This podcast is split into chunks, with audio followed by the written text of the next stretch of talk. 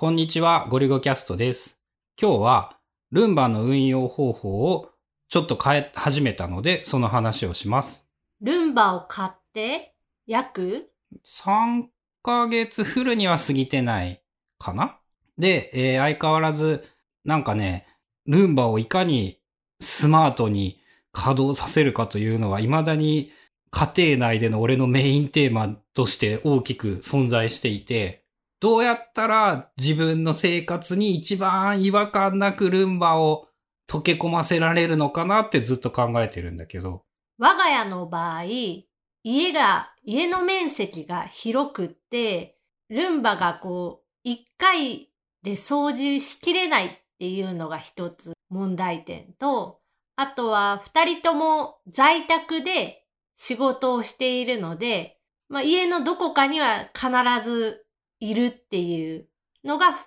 大きな課題点かな？もう一個大きな課題が、家の作りが広いので、あ、違う、家の作りが古いので、ルンバと考慮していない、バリアフリーと考慮していない、こう段差などがたくさんある。ルンバが乗り越えない壁っていうのは、100均でプレイマットって言えばいいのかな？クッションマットを買ってくることで、それなりにカバーはできたんだけど、そのね、家のリビングをつなぐメインの廊下というのが、使用頻度が非常に高いのとか、こう、家の構造上、そこにはフロアマットを、マットを置きたくなくって、ルンバに根性で登らせるっていうことをやってたんだけど、なんかね、100日も経過しないのにね、ルンバのゴムタイヤの溝がどんどんどんどんなくなってきて、これをこのまま続けてしまったら、最悪半年でタイヤ交換しないといけないんじゃないのかっていう勢いになっていて、仮にタイヤ交換的なものをすると、その足回り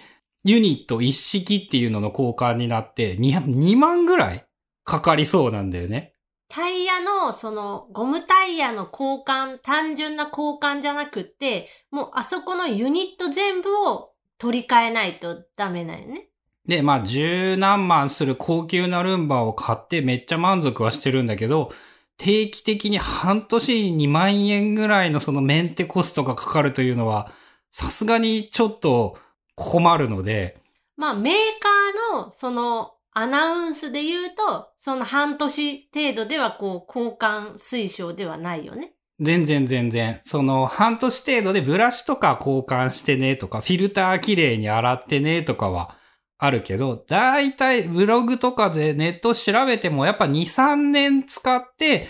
そろそろ交換したらなんかルンバの動きがめっちゃ良くなったみたいなのとかはちょいちょい見かける。それが、我が家ではなんかもう、見るからにタイヤの溝が、こう、削られてきている。で、確かに、段差を乗り越えるときに、すっごいガッタンゴットン、ガッタンゴットン、こう、音を鳴らしながら、一生懸命頑張ってる姿を見るから、まあ、多分その影響でだいぶ削れてるんだろうなとは思うさらにね、こう、ルンバがね、部屋の隅認識をしてるからね、そこに登っては掃除して戻り、登っては掃除して登りで、戻りで、なんかこう、ただ通過してくれるだけなら1回なのに、なんか1日多分10回以上あそこを登り降りしてるよね。で、あ、これはなんか、根本的にスケジュールからそういうのを変えないといけないなと思って、今思いついたのは、結局絶対ルンバを毎日動かしたいのはリビングとキッチンだけで、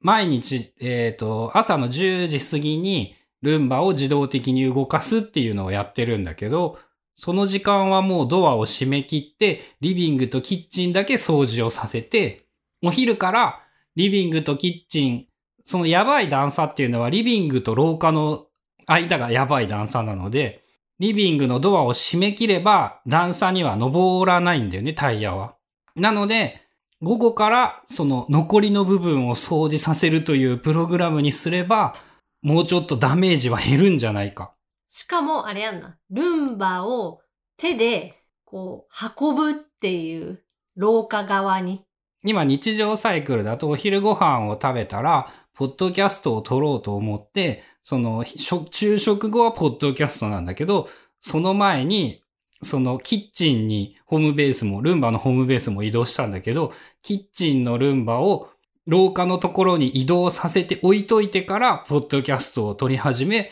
ポッドキャストを撮り終わったらルンバを動かすっていうやり方にすればいいのかな。まあ今のところまだ実験中というか、そうすればだいぶ快適になってタイヤのダメージも減るんじゃないのかっていう推測でしかなくって、さらにそのためにはまあ手で動かしてやんないといけないという一手間はあるんだよね。果たしてどうなるんでしょうかね。という感じで、まあめっちゃ便利で、そんなに苦にはなっていないんだけど、一番最初に思っていた運用方法ではちょっとうまくいかなさそうな感じがしてきたので、ちょっと対策を取らないといけないなって思ってます。特に戸建てで2階建て以上の家とかだと、こう階段の上り下りは、今、今の現状やっぱできないから、それぞれのフロアにルンバを設置する。1階のルンバ、2階のルンバみたいにするか、今みたいに持ち運ぶ。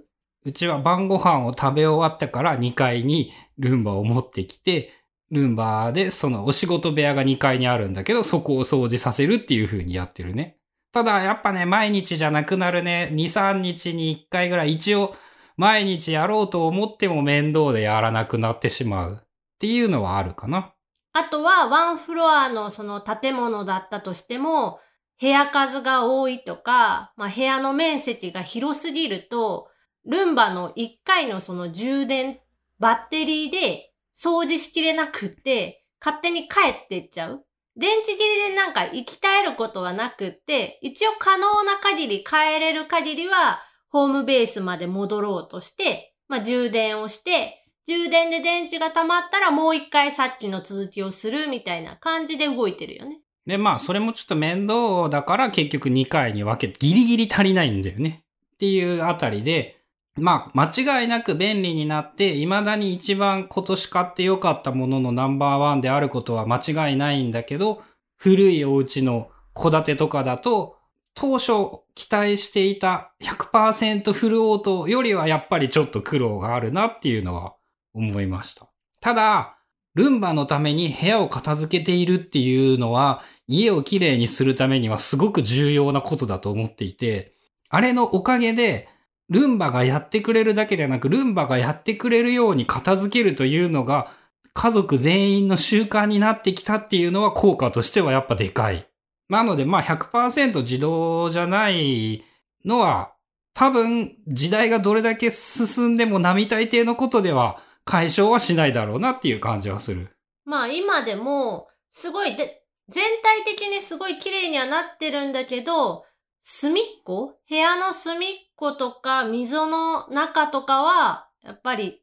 不得意みたいで、完全に綺麗かって言われるとちょっと微妙で、ハンディの掃除機を使ってちょこっと掃除したりはする。まあ、とはいえね、その多分ね、2日放置したらもうだいぶ汚くなって、なんて言うんだろう、汚れ度が隅っこに5とか残るんだけど、通常のその1、2の汚れが常にゼロになっているっていうのはやっぱ絶大かな。特にこの夏の時期になって、裸足で家の中を移動することが増えたんだけど、去年と比べて明らかに良い。なんか去年はとにかくなんか一日経つと足の裏真っ黒で汚くなっててとかっていうのもなくなったなっていうのは今思う。まあそういう意味でもやっぱ買ってよかったっていうのは間違いないね。はい。ということで、えー、3ヶ月ぐらいルンバを使ってみて、ちょっと運用方法を考え直しているっていうお話でした。